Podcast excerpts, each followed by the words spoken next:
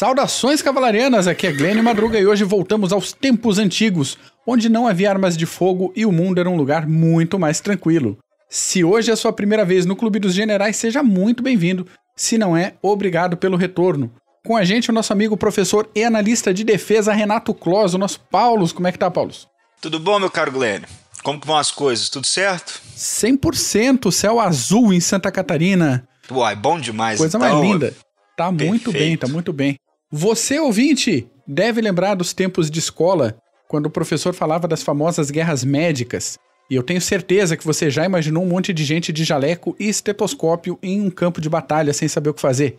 O caso é que os Medos eram um povo que vivia nos planaltos iranianos e na Ásia Central e acabaram fundando o império no final do século 7 a.C., depois de darem um pau nos assírios.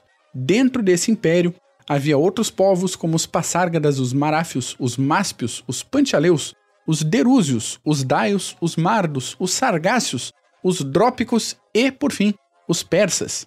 Ciro, então, coordenou uma revolta, fundou o Império Persa e abriu caminho para a conquista dos hititas e dos egípcios. Porém, para um grego, não havia muita diferenciação entre todos esses povos que eu falei agora e provavelmente para você que está ouvindo a gente também não.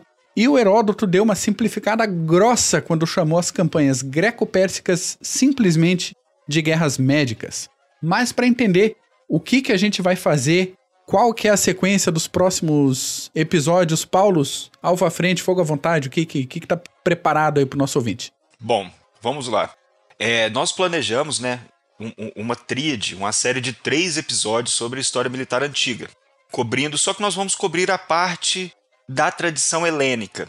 Então, é, é, nós vamos cobrir desde a invasão persa no século V à Grécia, até passando pela Guerra do Peloponeso, entre uhum. Esparta uhum. e Atenas, e vamos terminar contando a campanha e a parte estratégica de Alexandre o Grande.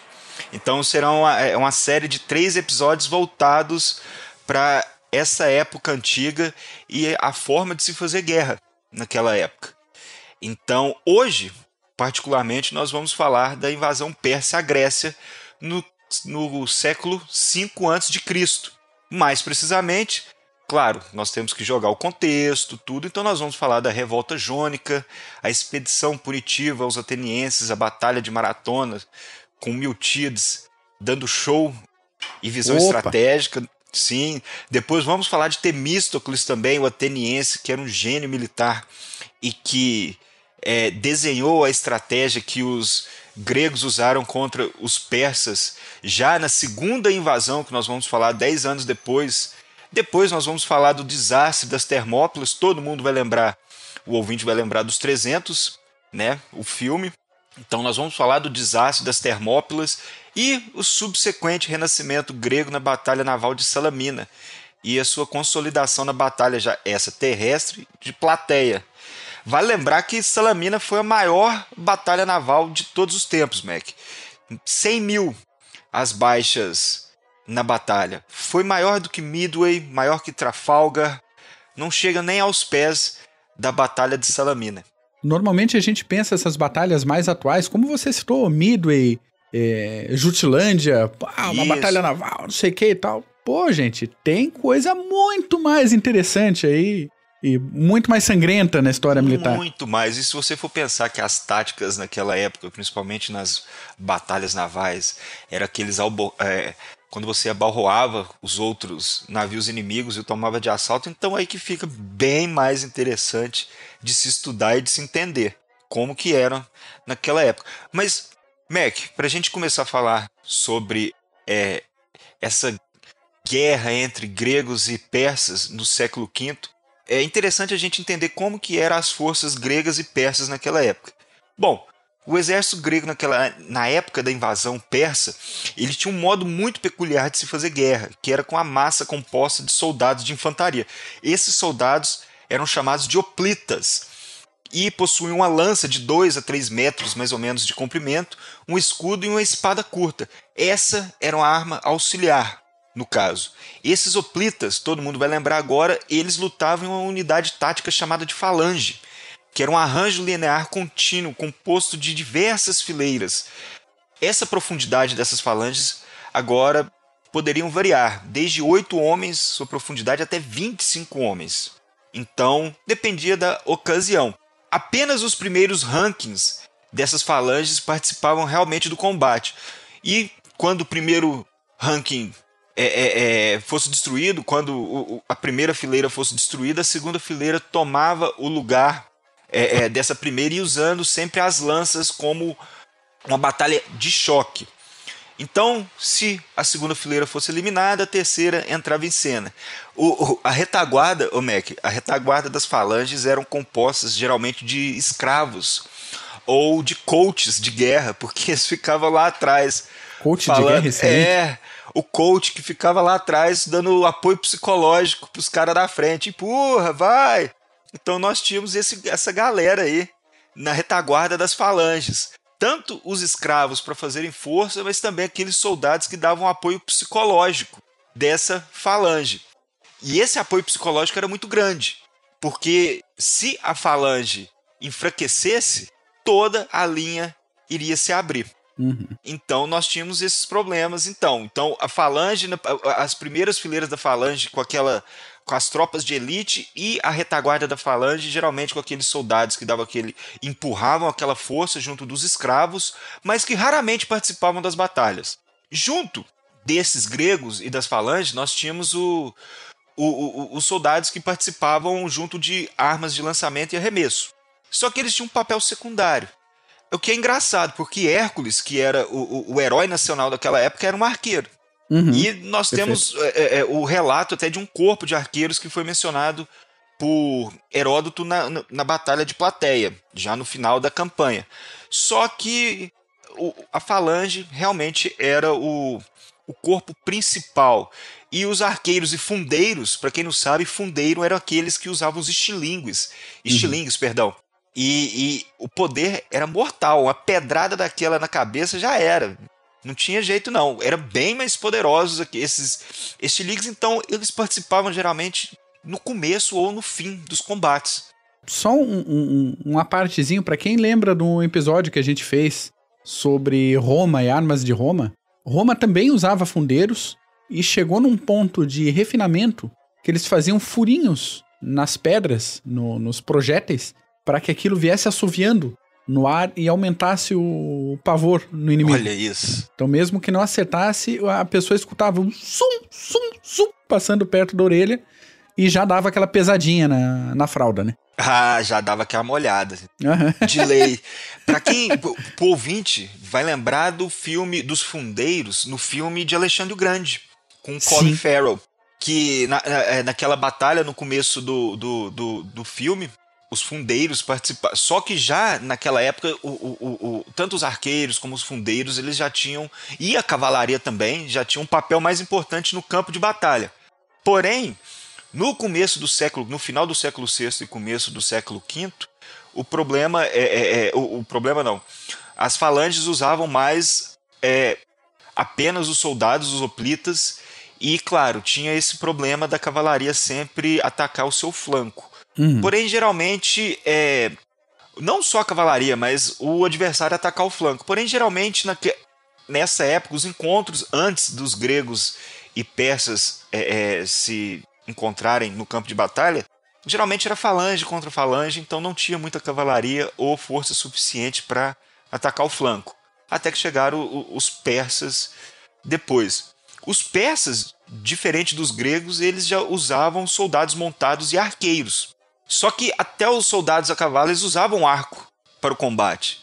O Ciro, o Grande, já na metade do século VI, ele conquistou muitas vitórias usando seus arqueiros, de uma forma tática bem é, interessante, de uma forma estratégica. Porém, ele sabia que ele precisava da cavalaria para neutralizar seus povos vizinhos, que usavam a cavalaria como tática principal. Pois é, lembremos do terreno da, dos, das grandes planícies e dos grandes planaltos, que o, a própria geografia não ajuda uma formação de falange, como era o caso da Grécia, que sempre tinha um rio do lado, uma montanha, um morrinho, alguma coisa que você coordenava ali o esforço. Isso a gente vai ver depois em maratona, vai ver nas Termópilas mesmo. Termópilas. Agora, numa situação de campo aberto, estepes, né, planaltos iranianos, como é que você vai ficar lá com a tua tropa no meio, com tudo todo aquele terreno em volta. Não dá mobilidade, gente. Exatamente. E por eles, isso mostra já como era interessante o, o comando dessa massa de cavaleiros e arqueiros, porque quando você tem esses, esses vastos espaços, principalmente no ataque, é difícil você comandar um corpo de cavalaria daquela época, é, porque esses soldados eles tendem a ter uma performance mais independente do uhum. que a falange, que era um corpo unitário, onde todos trabalhavam e com um pensamento apenas. Então isso mostra o quão poderosa era também a, a, força persa de você botar esse corpo de cavalaria de, dos quintões do Império Persa todo em uma massa própria para atacar. Então isso já mostra o tanto, o quão não só poderoso, mas é o comando, como era o comando firme dessas forças persas junto desses corpos de cavalaria e arqueiros, né? Sem dúvida nenhuma, sem dúvida nenhuma. Ó, esse foi o encontro, Mac, de Ocidente e Oriente, como todos falam, como é, Huntington fala que foi o choque de civilizações. E não só o, o, encontro dessas culturas, foi também um encontro de formas diferentes de se fazer guerra. Então nós vamos ver principalmente na Batalha de Maratona que, como você disse, é, eles usavam a geografia do campo de batalha em poder próprio. E isso faz parte, de, faz parte da guerra e faz parte do, da, da profissão do comandante, dos generais. E os gregos usaram isso de uma forma brilhantemente. E vale lembrar que todo mundo conhece os persas como aqueles soldados mercenários que iam para a guerra na beira do chicote uhum. é, e ameaças. E os gregos eram aqueles soldados profissionais ágeis que nasceram para lutar. Bom, não era assim, geralmente era o contrário. Os persas, exatamente.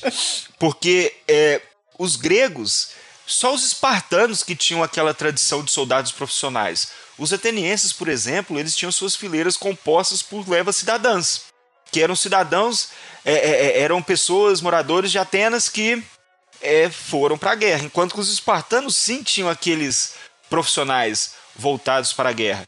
Só que os persas possuíam seus mercenários, mas possuíam corpos de cavalaria, corpos de arqueiros profissionais e que entendiam muito é, é, das artes, eram bem versados na arte da guerra.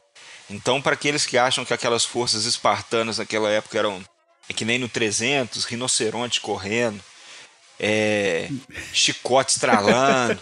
Porra, né? É, podia até ter isso, mas não era bem daquele jeito, não. Não era bem a né? regra.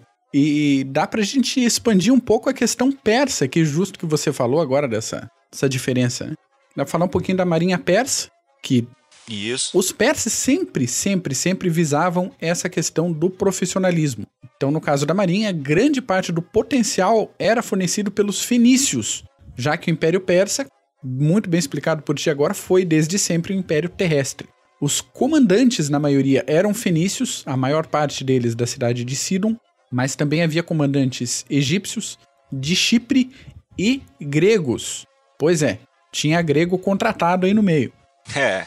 Inicialmente, os navios foram construídos lá na cidade de Sidon pelos fenícios, mas logo depois outros estados do império começaram a construir os seus próprios navios, e aí cada qual incorporando preferências locais de navegação, de artesanato, de como fazer o navio, característica é, tanto de combate como características estéticas dos navios. Os primeiros navios aquemênidas persas mediam cerca de 40 metros de comprimento por Caramba. 6 de largura. Pois é, e eram capazes de transportar até 300 soldados por viagem. E agora pensando em tecnologia, alguns desses navios tinham lâminas metálicas na proa, e isso tinha como objetivo cortar os navios inimigos no meio no momento do impacto. Quando a gente fala, ah, porque lá no século XIX começaram a aparecer os encoraçados e os. Gente, calma. calma. Já tinha coisa bem interessante 500 anos antes de Cristo aí. Muito mais interessante. Outra coisa que. Vou botar uma, uma treta no ar aqui. A questão dos imortais. Tem alguns historiadores que apontam uma coisinha curiosa aí na, nessa tropa. É fato que essa força de elite tinha aí 10 mil membros, que as baixas eram imediatamente repostas, por isso que sempre tinha os 10 mil lá, não interessa quantos que, que morriam em combate. Mas parece que, para fazer o relato dessa, dessa unidade, o informante do Heródoto deu uma tropeçadinha na tradução de uma palavra persa que se referia à companhia, à guarda de companhia, à guarda pessoal. E essa palavra é, era anúzia. Não, se alguém souber a pronúncia persa disso, agradeço a colaboração. Porém, isso foi confundido com a palavra anausa, provavelmente, que significa imortal. E a coisa ficou assim mesmo. Então, ele deveria se referir sobre a guarda pessoal do imperador e houve um ruído de comunicação aí, a guarda imortal, a guarda dos imortais, a própria dos imortais, a gente conhece por imortais até hoje. Falando do pessoal de chão mesmo, a infantaria leve, proteções corporais mais leves do que os gregos, lanças mais curtas. Lembrando, tinham que caminhar horrores, fazer uma guerra de mobilidade. Cavalaria também leve, lanceiros e arqueiros montados.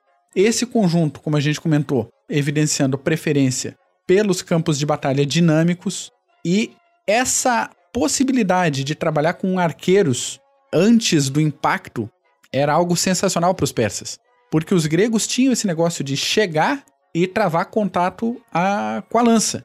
Os persas não, eles castigavam o, a tropa inimiga com os arqueiros muito antes do impacto. Então é uma situação ideal, uma tropa de arqueiros persas, considerando aí uma tropa padrão de 10 mil arqueiros, fazia chover 100 mil flechas por minuto sobre o inimigo. Deixava o céu escuro. Deixava o céu escuro. Não era brincadeira, ah, vamos tampar a luz do sol com as nossas flechas. Não, era isso aí mesmo. Só que daí tem aquela situação. No momento que, a, que, a, que as frentes estão se aproximando, e considerando uma cavalaria de arqueiros e lanceiros persas, em campo aberto, os arqueiros estão lançando essas flechas, os escudos da infantaria inimiga têm que subir. Isso deixa todo mundo vulnerável para a cavalaria, para a lança. Isso. Então, ou você escolhe se defender de flecha, ou você escolhe se defender de uma carga atropelando você. Isso aconteceu em maratona. É, pois é. E, e, e dá uma briga danada sobre o que Heródoto escreveu, porque ele fala que os gregos é, dobraram a marcha para evitar as flechas. Uhum. No, nesse encontro, porque, como, como você mesmo disse, antes de chegar no, no, no combate, na, na, no choque, já não era para chegar ninguém. Já era para ficar todo mundo no meio do caminho com as é, flechas. Pois é. Então, é, Delbruck, por exemplo, ele, ele, ele não aceita isso. Ele usa é, o peso dos equipamentos, o peso da lança, do escudo e a marcha que esses soldados tiveram que fazer, porque Heródoto cita até o comprimento uhum. que eles tiveram que percorrer, que eram oito estradas. Agora eu não me lembro um, uma milha e meia mais ou menos, porém é uma das discussões. Mas muita gente cita que sim, eles é, na hora de para evitar essas flechas, eles começaram a correr, dobraram a marcha e, segundo Heródoto, eles conseguiram, mas é de se estudar. Né? Como você mesmo disse, né, Mac, que até o erro de tradução, então, por isso que é, até Delbruck mesmo fala que precisa se estudar muito esses relatos, uhum. até para poder passar mais para frente de uma forma concisa e, e, e, e coerente, né? Então, muita gente discute. Delbruck, por exemplo, fica puto da vida. Quando fala, não, não, não correram, não podiam ter corrido. Na hora do choque, eles iam provavelmente já chegarem mortos de cansaço. Enfim, mais uma das discussões que a gente levanta aí que fica no ar. Né? Pois é, e, e, aí a gente tem que ver essa preocupação como aquela, aquele limite muito fino entre a história e o mito. Isso, exatamente. É, até onde que o Heródoto. Claro, sempre quando tem, ou praticamente sempre quando tem relatos de batalha assim, a gente sabe que quem tá relatando, principalmente se tá com, a, com os estandartes inimigos na mão, vai dar uma valorizada Isso. na própria tropa. Vai dar aquela. a gente sempre. tava bem organizado, não sei o quê, aquele bando de covarde virou as costas e correu. Mas calma, gente. Às vezes não era tanta gente assim, como no caso das Termópilas. Às vezes calma. A gente tem que ter calma na, na análise dos dados, principalmente gente com peso do Heródoto. Então, estudos recentes sempre são interessantes quando a gente está vendo esse tipo de, de material. Isso, e nós vamos até ver, o, o, o ouvinte vai prestar atenção que já na, na, na segunda invasão persa é um exemplo é, são os números, que o ouvinte vai perceber que Heródoto citou na casa de milhões. Pois é. E não, não, não foram dois, um milhão e, e, e 200 mil soldados que invadiram a Grécia, até porque, de novo, Delbruck fala que se esses soldados fossem marchar, é, eles chegariam no Dardanelos e a retaguarda ainda estava no meio da Anatólia, no, no, no meio da, da, da, costa ocidental. Então, não tem como. E haja cabrito para alimentar essa galera, hein? Nossa senhora, haja cabrito, haja logística, né? Pra... E vale lembrar uma coisa que, que deve ser falado: Xerxes, é, é, isso, o, o, o exército persa, em termos de engenharia, era sensacional, como nós vamos ver uhum. a, a, o cruzamento do Dardanelos. Porém, para entender isso tudo, nós temos que pegar o background, que é o contexto antes de se começar a primeira expedição punitiva, maratona, e depois a segunda, que na verdade já não foi uma expedição, foi uma invasão mesmo, terrestre e anfíbia, mas tudo começou com a revolta jônica. A costa jônica é aquela costa ocidental da Anatólia e sempre sofreu muita influência da cultura helênica. Então nós temos ali naquela época, na metade do século VI, a Lídia, que acabou anexando essa costa da Anatólia Ocidental, com exceção de Mileto, e depois vieram os persas com Ciro e conquistaram essa região, e essa região começou a pagar tributo para os persas, virou uma satrápia. É satrápia ou satrapia? Eu não sei, o, o Mac. É o tipo de coisa que a gente sempre lê e quase nunca fala. Então eu também fico na mesma dúvida. Vai, o ouvinte pode ajudar a gente aí, porque se é satrapia ou satrapia, enfim. O que, que acontece? Essas cidades se revoltaram depois de 34 anos sob o julgo persa, inspiradas principalmente pela democracia das cidades livres gregas. Então, é, essa revolta acabou levando Dário a atacar a Grécia Europeia e dar fim a esses problemas de uma vez por todas, como nós vamos ver. Bom, no fim do século VI, essas cidades se revoltaram, porém não deu, não deu muita coisa. Porém, em 499, essa revolta estourou de vez na região.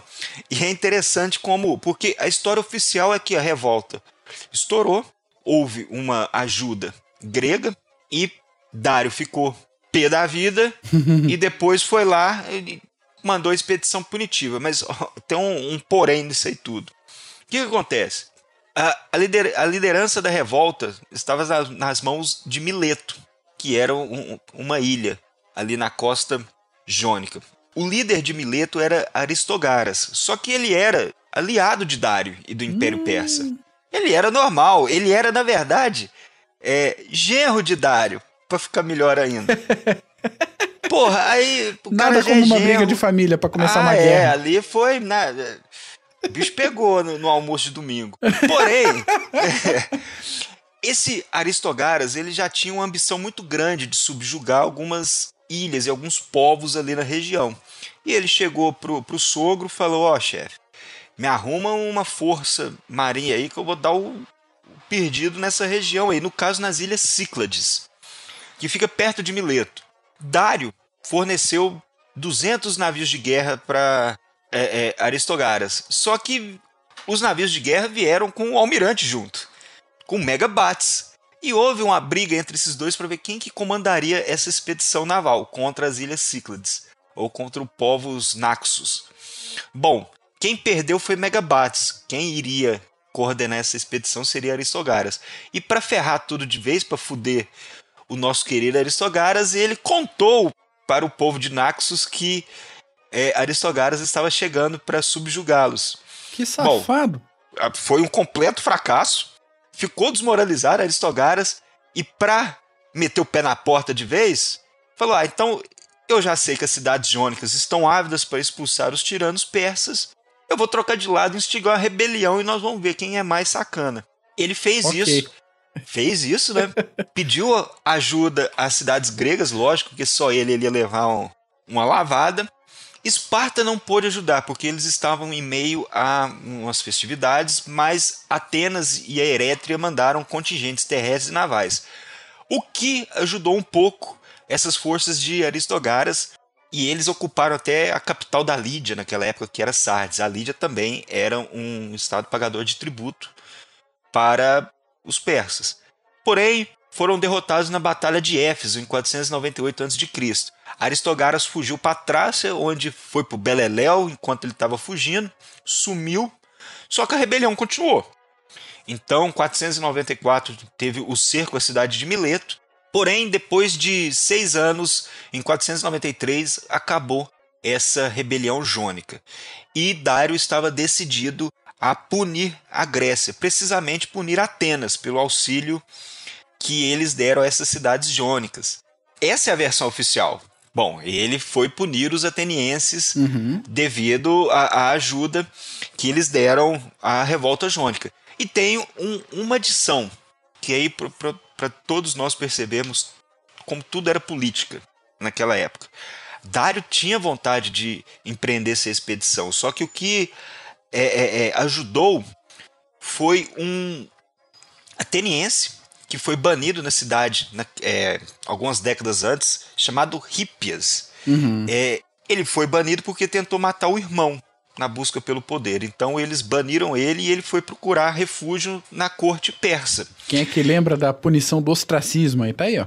É, exatamente. Vai embora. Conseguiu se reerguer e chegou para Dar e falou: Olha, que tal você não só punir os atenienses, como me colocar como é, líder de mais um estado pagador de tributo e, e vassalo aos persas. O Dário falou: Bom, eu já tenho operacional, vou botar também Hípias para ajudar nessa expedição. Vale lembrar que isso não era uma invasão, no caso era uma expedição punitiva mesmo. O que os persas, sob Mardônios, que foi o, o, o principal, queriam era subjugar e dar um coro nos atenienses, falar, ó, não faz mais isso, pá. Só que não foi bem assim. Primeiro que Mardônios, para começar, em 492 a.C., ele empreendeu operações de pacificação. Isso é normal na história militar. Sim. Antes das operações, você faz a pacificação para é, não ter perigo na sua retaguarda. Alexandre o Grande fez isso antes de atacar a Ásia e a Pérsia. Então, só que Mardônios, nessas operações de pacificação e limpeza, ele acabou perdendo sua frota em uma tempestade. Só que isso não foi problema. Dário tinha os, o contingente, tinha os soldados, ele pegou Atafernes e Dates, que era um almirante, uhum. para comandar essa força expedicionária e separou em torno de 30 mil soldados. Heródoto fala em 100 mil.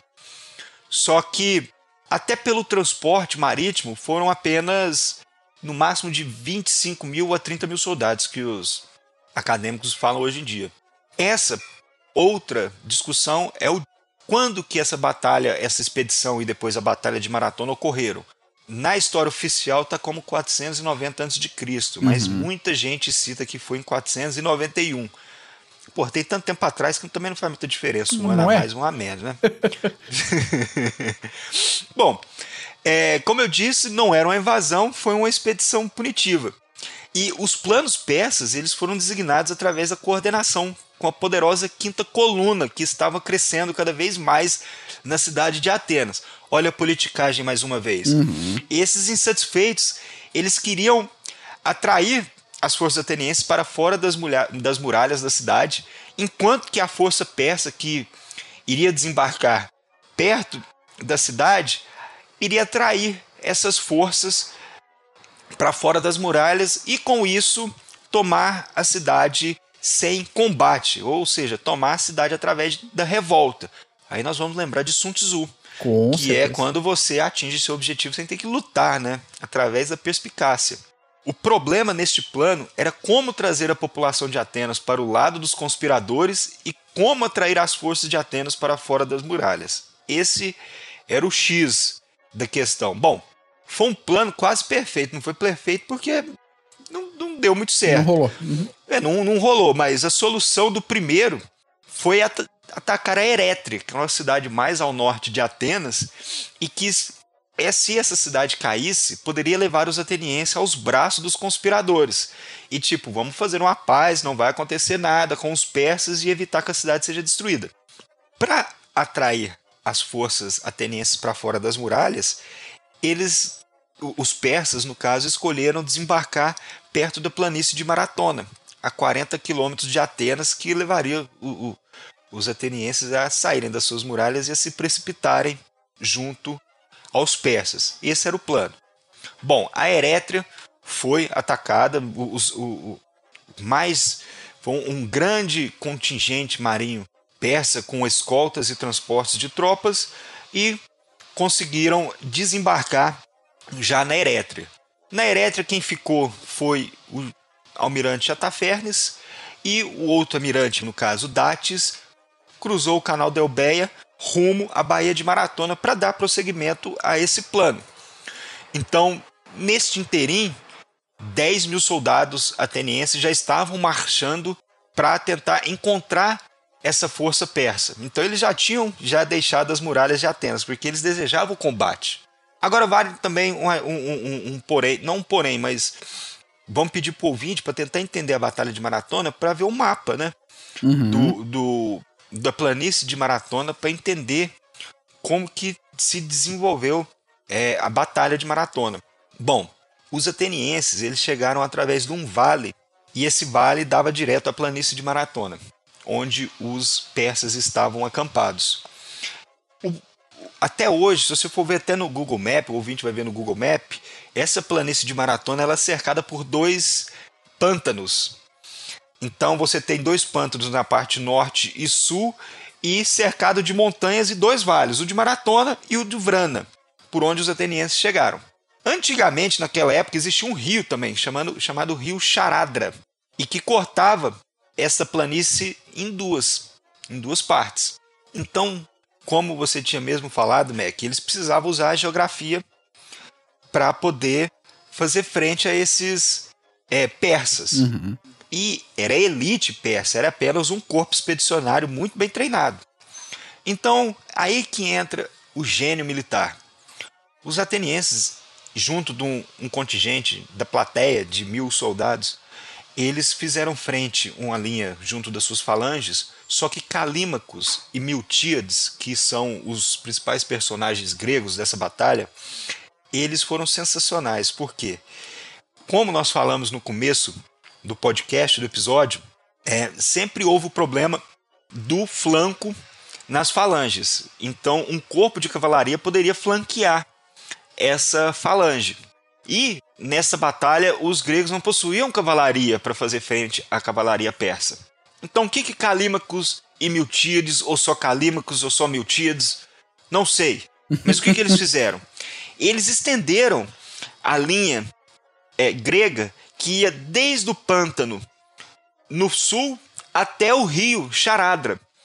E para fazer isso, Esticaram eles é, estreitaram o centro para cobrir esse essa linha de batalha. Então acabou que ambos os flancos dos gregos estavam bloqueados. Por um lado, o flanco esquerdo através do rio Charadra e o flanco direito através dos pântanos, e eles ainda usavam, usaram é, árvores, derrubaram árvores para delimitar o flanco.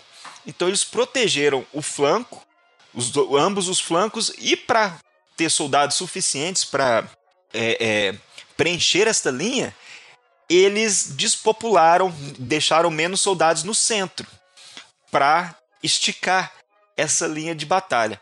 Isso, é, putz, isso é estratégia, não sabe. Muita gente fala que ele fez sem querer, eles fizeram sem querer. Muita gente fala que não, não era bem assim, mas porra, isso foi uma estratégia sensacional. Todo mundo sabe que para você precisa usar a geografia uhum. para você delimitar a sua estratégia. E Calímacos e Miltides usaram perfeitamente essa estratégia. Bloquearam os flancos nos persas e esticaram a sua linha. Depois das ordens de batalha serem expedidas e os sacrifícios apontarem para um resultado positivo, ambos os lados iniciaram o avanço. Só, só deixa eu dar um gancho aqui de, de pequena revolta minha. Nessa situação, já tinham mandado aquele aquele infante ligeirinho lá, o Feidípides, para Esparta para pedir ajuda. Sim, pedir ajuda. E Esparta falou: "Estamos aqui nos nossos festivais, não vamos". Carneia. Já é a segunda vez neste episódio que Esparta manda um foda-se. Eu não quero participar da batalha. Primeiro foi lá na revolta e agora foi em maratona. Então, às vezes esse negócio, ah, porque os espartanos, porque guerreiros, porque fodalhaço. Segunda vez que eles viram as costas e falaram: ah, não quero me meter com esse negócio. Tá? Eu acho que é super valorizada a tropa de Esparta, mas vou deixar aqui o, a revolta no coração do nosso ouvinte que é fã de Esparta, porque, Deixa, olha... Deixar o ouvinte...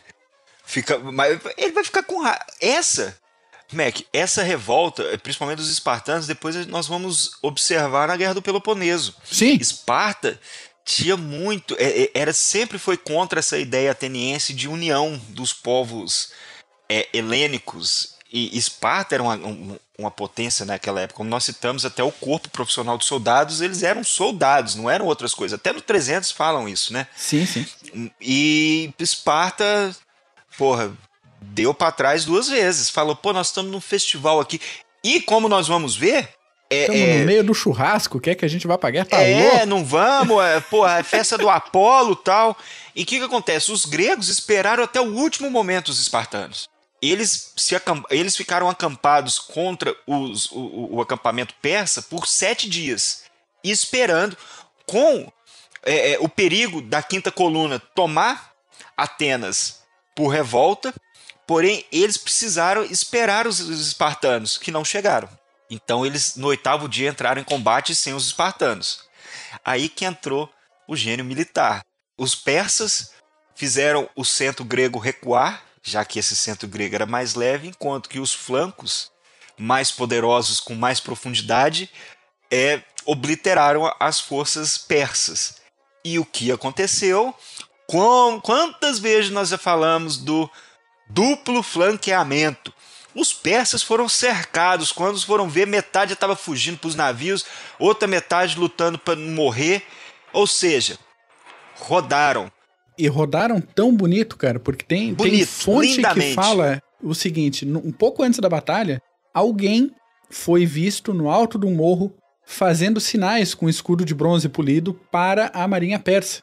E daí os cavaleiros persas que estavam em campo viraram as costas e começaram a embarcar nos navios.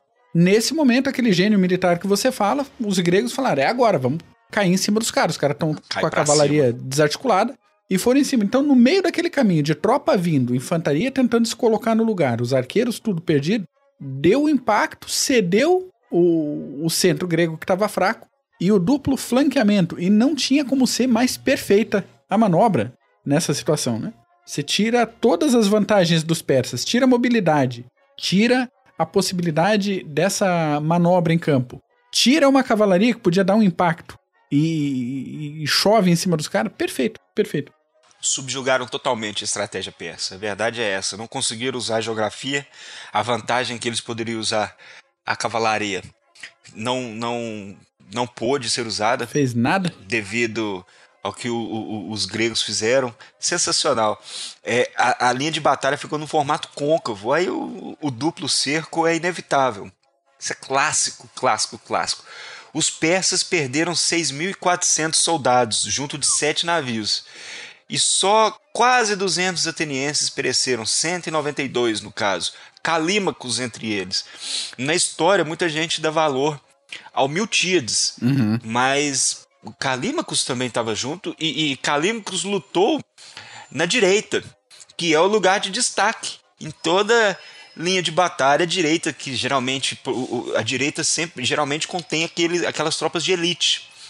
É, Miltiades lutou no centro e Calímacos lutou na direita, pereceu, morreu, só que a vitória já era já era grega, a vitória no dia. Então o rei Dário precisou é, é, é, no caso Atafernes e Dates, precisaram embora dessa expedição. Essa tentativa de punir os gregos acabou em vexame, humilhação e que deixou Dário puto da vida. Aí ele falou: agora que eu vou tocar o terror na Grécia. Como pode, como eles fizeram isso com minhas tropas, enfim. Ele teve 10 anos, na verdade foram 10 anos de diferença para a segunda invasão persa. Dário bateu as botas em 486 a.C. e teve uma revolta no Egito que manteve a atenção dos persas e que deu tempo dos gregos se rearmarem para uma segunda invasão. Quer dizer, agora uma invasão de fato. Só que nesse interim nós precisamos prestar atenção em outro gênio militar que foi Temístocles. É, ele era de uma família pro, é, proeminente, de Atenas, lutou em maratona uhum. é, contra os persas e depois fez parte é, do, da liderança de Atenas até nesse interim, né, nessa década até a segunda invasão. E o que acontece? Ele viu que os persas, junto do seu grande aparato militar, eles dependiam muito da sua força naval. E ele viu que a fracassada expedição mostrou como era importante ter uma marinha poderosa naquela época. Os persas, só na ida, para só na, no transporte pelo, no caminho pelo mar Egeu, conquistaram Naxos, conquistaram Elbeia, sem qualquer interferência dos gregos, navegaram pelo Egeu com as suas escoltas e transportes de tropas, sem problema nenhum, ninguém molestou é, é, os persas e desembarcaram em maratona sem oposição nenhuma. Levaram couro e voltaram, numa boa. Então ele via que, porra, tem uma marinha, e principalmente para os atenienses, não só nessa questão de segurança, mas diferentemente de, de Esparta, os atenienses eram aquele, aquele povo voltados para o comércio, voltados para atividades, atividades marítimas de comércio, então eles precisavam de uma frota naval para não só proteger esse braço comercial, mas também proteger nessa parte de segurança mesmo. Então Temístocles teve um grande, grande, grande embate é, junto dos atenienses e até junto dos gregos para desenvolver esse, esse braço naval.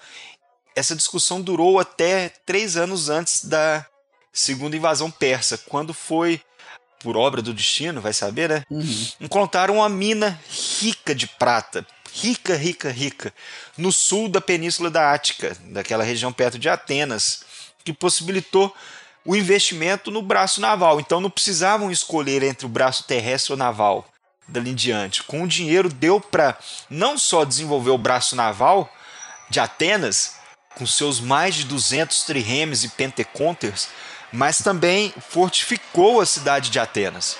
Então foi bem interessante essa estratégia de longo prazo do Temístocles, né?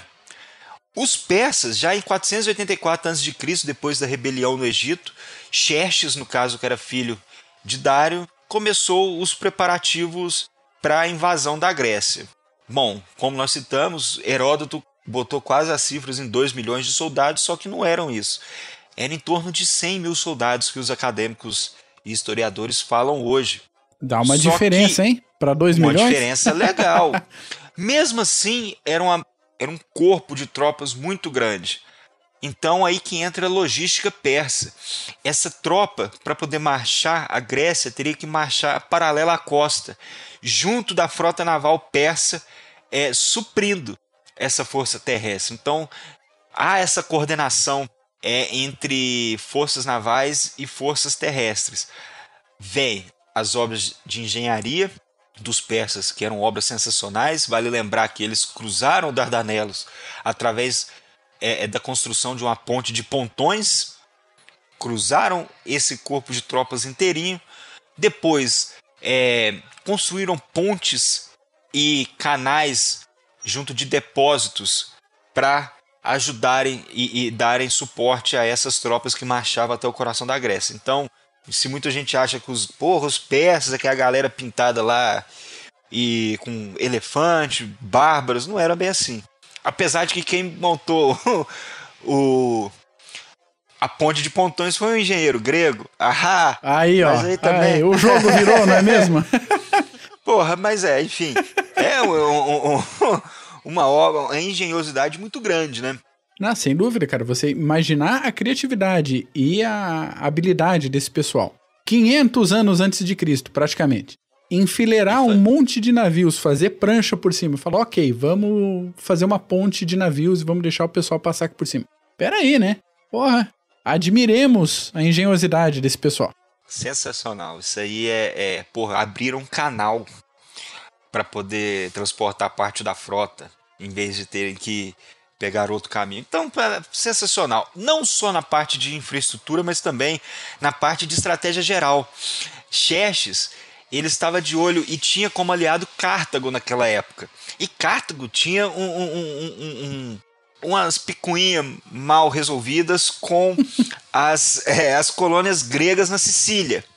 E para evitar que essas colônias gregas, é, no caso Xerxes, né, para evitar que essas colônias gregas fossem em defesa da, das cidades gregas contra os persas, Xerxes coordenou um ataque é, proveniente de Cartago para manter essas colônias gregas é, é, preocupadas e, e, e, e, se preocupando apenas com esta, é, é, este ataque de Cartago e deixando eles longe de qualquer ajuda à Grécia, o que deu certo.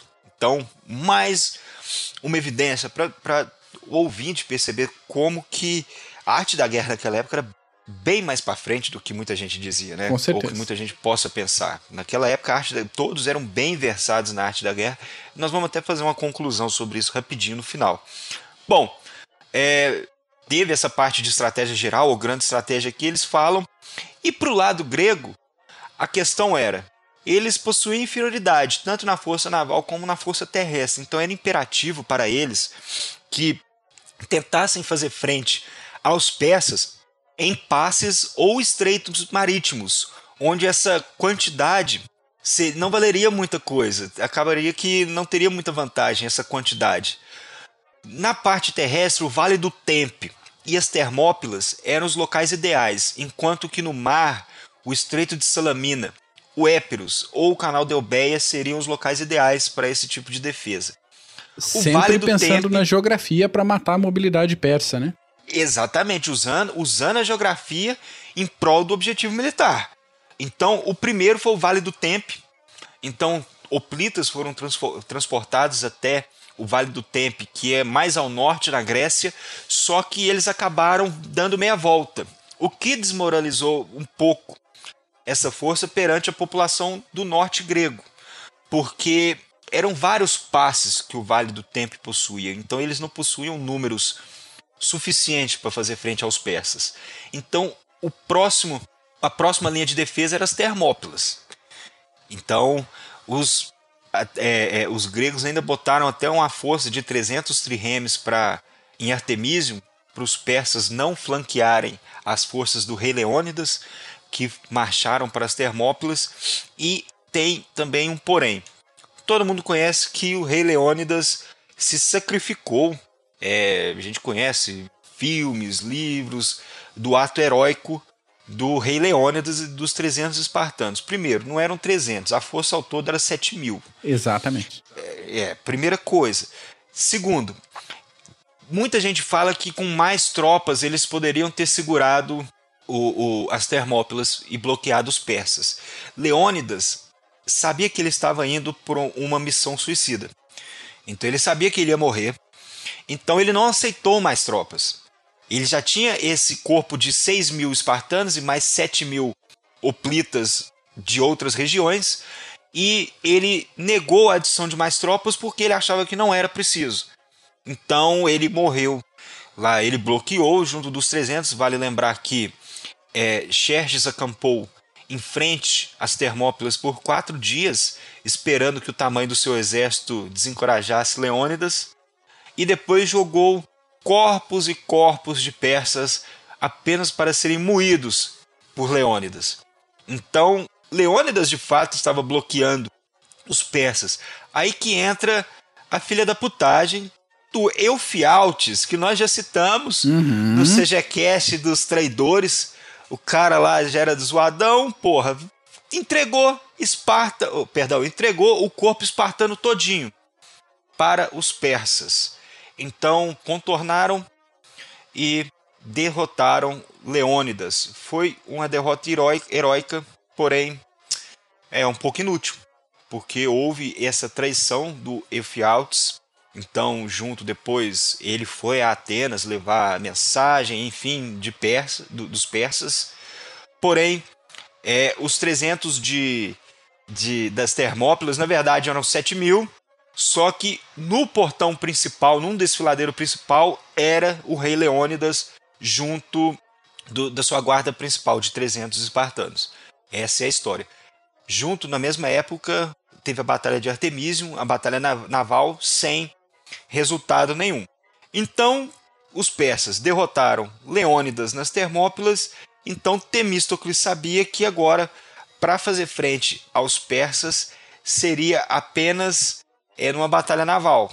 Então, ponto para Temístocles que uns anos antes tinha pensado nessa estratégia de é, usar a força naval contra os persas. Bom, a força grega naquela época, aí para você ver, Mac, tanto que como que tudo converge uhum. nessa, nessa, nessas histórias. A força naval grega ela estava ancorada perto da ilha de Salamina. Então, porque eles, eles estavam evacuando a população de Atenas e os outros refugiados que estavam fugindo do poder persa.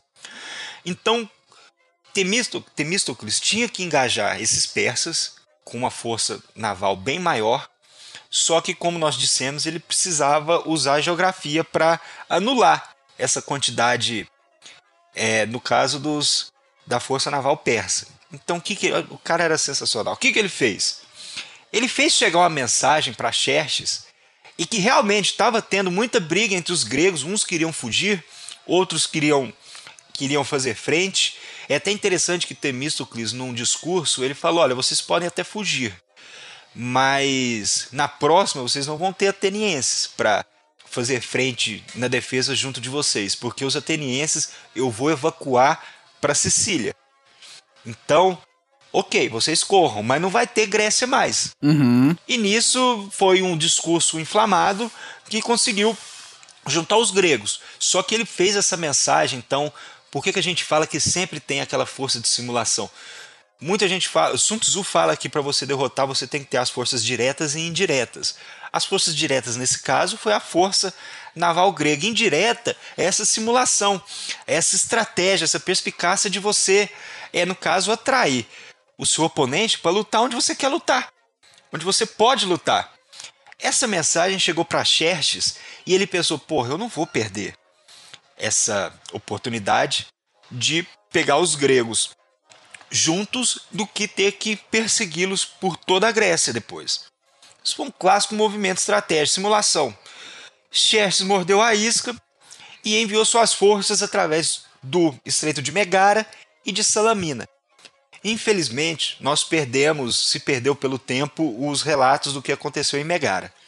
Só que em Salamina, o que aconteceu foi um massacre, porque os persas a, a, fizeram a linha de combate, só que eles precisaram é, mandar um contingente de cada vez para poder atacar, para entrar no estreito e atacar os gregos. Isso foi um prato cheio para os gregos que tiveram tempo suficiente de abalroar os navios persas junto dos seus. Os, os gregos possuíam penteconters naquela, naquela época também, uhum. que eram navios com cinco pavimentos, né? Trireme, três pavimentos de, de remos, né? Ou três andares, e os penteconters de cinco. Então, era muito difícil para aquela massa persa é, manobrar nessas águas fechadas cheias de obstáculos do Estreito de Salamina. Isso foi um prato cheio e muita gente, de, é, é, muitos acadêmicos dizem, é, através do que Heródoto escreveu e depois a Aeschylus, que foi que também participou da batalha de Salamina e de Maratona, que Xerxes ficou no alto de um morro observando. A batalha deve ter ficado puto da vida de ver os, a sua frota naval. Porra, Porra perecer. E, e, e, e, o que, o que é mais interessante, foi de noite. É, essa batalha naval de Salamina começou é, é, na parte da noite, quando os persas já foram perseguir, é, é, com medo dos gregos fugirem, os persas foram perseguir, o que dá uma dramaticidade ainda maior para essa batalha, né? Enfim, foram derrotados. Mais uma vez, os persas foram derrotados agora na sua parte naval. Isso tem um poder estratégico muito grande, até maior do que tático, porque os, os, os persas usavam sua frota naval como projet, tanto para projetar poder, mas como deterrência. Sim. Então eles usavam muita gente. É, é, então esse poder persa naval metia muito medo, principalmente na costa jônica. Então, se os persas perderam essa, é, é, esse braço naval, porra, vai ficar muito difícil deles é, reforçarem o poder. Então, foi uma derrota tremenda para os persas essa batalha de Salamina, que está entre uma das grandes batalhas da história naval e da história eh, militar, junto da de maratona e também da batalha de plateia, porque a campanha não acabou aí. Xerxes foi embora, meteu a mochilinha nas costas e falou: ó, fica aí. Tenho mais o que fazer do que ficar Tenho aqui mais passando o que vergonha. fazer, tô fora. tô, é, é, porra, sacanagem que fizeram comigo, o que, que eu vou. Ele desprezou a campanha depois da derrota em Salamina. Então ele deixou Mardônios com um, um, um corpo de 100 mil persas para tentar restaurar um pouco o poder persa no norte, na Macedônia e na Trácia, e depois renovar, já em 479, né, antes de Cristo, renovar esse ataque aos gregos, porque também ele não se dava por vencido, ele achava que ainda conseguiria atingir o objetivo militar dele. Só que Mardônios acabou fugindo de um corpo grego que cruzou o istmo de Corinto, com, sobre o comando do espartano Pausanias. Agora os espartanos vêm em peso. Pô, finalmente, hein? É, mas os espartanos naquela época eles estavam mais preocupados em, em, proteger o Peloponeso. Sem dúvida. Que é aquela, a, a, aquela região do Peloponeso. Então, eles primeiro, eles primeiro fizeram. É, é, começaram a proteger. Então, como nós estamos vendo já nesse episódio, que a Grécia não era totalmente unida, né? Então, Esparta deixou na mão os atenienses. Agora, os espartanos estão chegando, mas depois que eles estavam. É, protegendo o Peloponeso, mandaram a expedição para as Termópilas, que foi dizimada, então aí que eles ficaram mais pé da do que estavam acontecendo. Porém, Mardônios ainda encontrou Pausânias perto da cidade de Plateia. Então, ficaram acampados por, durante um tempo, alguns dias, enquanto que o comandante persa é, tentava envenenar o suprimento de água dos gregos e é, atacava a retaguarda, o, o, o, transporte, as colunas de transportes.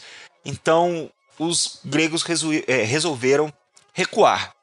Só que a cavalaria, quando Mardônios resolveu usar sua cavalaria, quando ele viu que depois do recuo grego, nem todas suas forças, as forças gregas recuaram, ele resolveu atacar com a cavalaria. E se ferrou, porque no caso o, o, o terreno não era próprio para um ataque em cavalaria. Então, o que se seguiu depois nos próximos dias foi um encontro entre as falanges e a cavalaria e os arqueiros persas, só que os cavaleiros persas, a cavalaria, davam trabalho para Pausânias e sua força, mas os arqueiros nem tanto, porque até pelo, pelo uniforme mais leve que eles possuíam, eles não possuíam uma armadura tão firme que nem tanto os hoplitas gregos ou os cavaleiros. Uhum. Bom, então essa coordenação acabou não dando certo e a disciplina e infantaria pesada grega venceram também os persas agora na Batalha de Plateia. Então, a Batalha de Plateia foi a consolidação do, do, da campanha da vitória grega. Teve também a Batalha de Micale, que foi uma batalha naval pouco tempo depois, os espartanos também, sobre o general espartano Leótidas, Leotítidas. Ah, cara, é esse nome aí. Desse cara. Ele atacou. É esse chegado. Ele atacou. E só que, como o, o, o poder persa estava desfarelando com a, per, a perda da sua força naval, então é, o contingente de gregos jônicos que fazia frente junto dos persas contra os gregos é, mudou de lado. E aí é, a Pérsia, de vez, Aí foi derrota atrás de derrota. Em 479, já nesse ano, os gregos tinham conquistado Chipre e a cidade de Bizâncio, que futuramente iria se chamar Constantinopla. E como Atenas já era dependente do comércio marítimo, ela continuou operando nas águas da costa jônica lá, dando auxílio às cidades contra as forças opositoras, tanto persas quanto outras forças também. O que depois virou a Liga de Delos. Exato. Né? É, acabou a campanha entre gregos e persas. Como muitos dizem, né, é, é o, o, confronto entre Ocidente e Oriente. É, os relatos dos autores antigos nos mostram como a arte da guerra já era altamente refinada na época, como nós vimos agora no episódio, com seus generais versados na teoria e prática estratégia, como vemos hoje em dia, uhum. como um general deve ser. Então, por exemplo, antes da segunda invasão, da a, a invasão per se mesmo, a grande invasão à Grécia em 480, Xerxes enviou diplomatas para Cartago com a proposta de atacarem as colônias gregas na Sicília e assim evitarem a ajuda desses últimos aos gregos, o que demonstrou uma visão de grande estratégia muito grande. Essa coordenação, numa escala monumental como essa, que deu certo. Então mostra que é, a visão estratégica naquela época era muito grande. Como também não citar também Temístocles e a visão dele de ter um poder naval para fazer frente aos atenienses, fazer frente aos persas. Uhum. Então, a sua ideia de também fortificar Atenas, apesar de que os persas é, queimaram Atenas até virou pó Atenas naquela época, mas só dele evacuar a, a população ateniense, cruzar até a ilha de Salamina, isso é uma visão estratégica muito grande. Então, depois, a, a, simulação que ele fez de atrair as forças persas, as forças navais persas para a Batalha de Salamina, em uma região totalmente desfavorável para os persas, mostra um gênio militar muito grande também. Então, sem falar na logística daquela época, nós citamos a ponte de pontões no Dardanelos, os canais construídos por Xerxes é, para sua força naval, a tecnologia e percepção era muito grande naquela época. Não era pouca bosta, não. Não era, não era algo a se desmerecer. Sem dúvida nenhuma. Né? Bom, Mac, essa aí é a história aí pro nosso ouvinte aí, para essa galera que nos segue e curte aí essa história militar, para nossa turma do CG, sobre esse primeiro embate entre gregos e persas, é, que começou, na verdade, antes de 490 a.C., como nós vimos na Revolta Jônica, começou foi com Ciro Grande, na verdade, já é isso aí. conquistando toda aquela região, como você disse. É uma história bem interessante e muito bem relatada por Heródoto, por Aeschylus. Acho que Xenofonte também fala um pouco, Sim. mas eu não li Xenofonte, então eu, eu prefiro citar mais Heródotos e Aeschylus. Agora a gente tem que cobrir o Peloponeso e depois Alexandre o Grande, e né? E ver como essa, essas campanhas foram fundamentais na formação cultural de todo o Ocidente posterior. Foi depois dessas campanhas dos persas contra os gregos que começou a grande era clássica, né? o século de ouro de Atenas. Então todo aquele, aquele valor cultural, o, os grandes autores de teatro, tanto de drama quanto comédia, e o século de Péricles, que é chamado por causa do governante isso. da Atenas, carinha da cabeça comprida lá. Tudo isso, mas é, né? Ele usava o capacete no, no alto da cabeça ali, as estátuas dele até hoje, que a gente tem acesso, vem com o, o elmo no topo da cabeça, deixando o rosto livre, não encaixado na cabeça, porque, segundo as más línguas, a cabeça dele era muito comprida. E é, é, tem os papos assim. E o próprio Ésquilo, que é um dos grandes nomes do teatro grego, a lápide dele não o homenageia como autor de peças, homenageia ele como herói de maratona. Herói de maratona, e ele. Um, um dos grandes relatos sobre essa, sobre essa campanha inteira é de Aeschylus, e ele participou de maratona segurando lança, fazendo parte do corpo oplita, e, e, e, e depois foi Existem acadêmicos, através de outros escritos antigos, que dizem que quem levou a mensagem para Xerxes foi Aeschylus. Aí, ó. Dizem. Agora, não se sabe se foi Aeschylus de fato. Muita gente fala também que foi o, o, o escravo é, pessoal de Temístocles que levou a mensagem para Xerxes, ou outros dizem que Temístocles fez chegar de um jeito ou de outro nos ouvidos de Xerxes a mensagem de que é, a frente grega já estava se desintegrando, que todo mundo ia bater em retirada. E Xerxes caiu como um Mordeu. pato nessa de, poxa, eu preciso então. Eles entraram no estreito onde o, o, o número da, da, frota naval persa não, não, teria vantagem nenhuma. Pois é. E né? até geograficamente, se for ver as implicações disso até hoje. É, convido o ouvinte a abrir o Google Maps de novo, depois de dar aquela conferida na planície de maratona, de ir até a, a, a costa da Turquia e dar um zoom naquelas ilhazinhas que ficam a poucos quilômetros ali da costa turca. Aquilo ali é ilha grega. Tá no mar, é Grécia, Isso. até hoje. E que turca acha ruim até hoje. É, é mas claro. os caras estão aqui no, no, no, cangote, como assim? E pode não ter nada na ilha. A ilha é grega, o mar é grego. E, e foi lá nessas ilhas que começaram, né? Através da revolta jônica. É isso aí. Porque a, a, a bibliografia falar para ler Heródoto, né? Ah, ler Heródoto, para quem gostar, tem aquele livro da editora Contexto, Os Portões de Fogo, que é um romance histórico sobre as Termópilas, bem, bem bacana, bem legal de se ler. Com algumas restrições, claro, não é um documento histórico, mas para quem quer uma, uma leitura mais fluida e quem quer passar raiva com um protagonista prolixo, uh, é um livro legal para ler também. E os grandes, lê Ésquilo, a, a, peça dele, os persas. É Ésquilo também, é? Lê o Xenofonte, Sim. você é meio desconfiado com o Xenofonte, mas lê Xenofonte também. Tem Ciropédia para ler, tem bastante coisa. Tem menos coisa do que a gente gostaria, mas tem bastante coisa que sobreviveu aos séculos. Hein?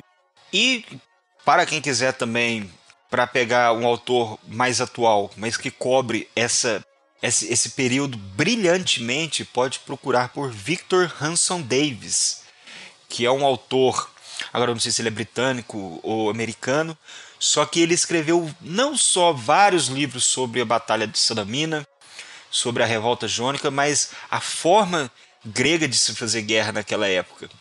É, as falanges, como elas funcionavam. Então, esse autor é primordial também. Vocês podem procurar os livros dele. São vários livros, não são nem 5, 10, são mais do que isso, tudo cobrindo esse período e as guerras desse período e as formas, a, a, o jeito de se fazer guerra dos gregos. Então vale a pena também conferir. Maravilha.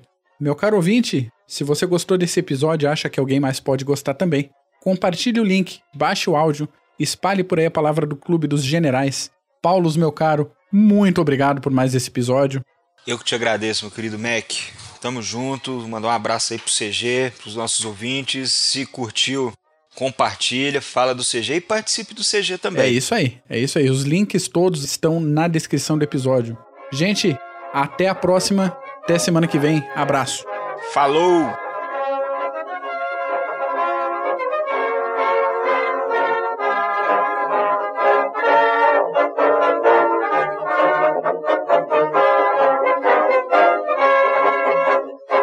Putz, me embaralhei todo, comecei a pensar um monte de coisa. E o duplo franqueamento não tinha. E o duplo. Fra... Que difícil.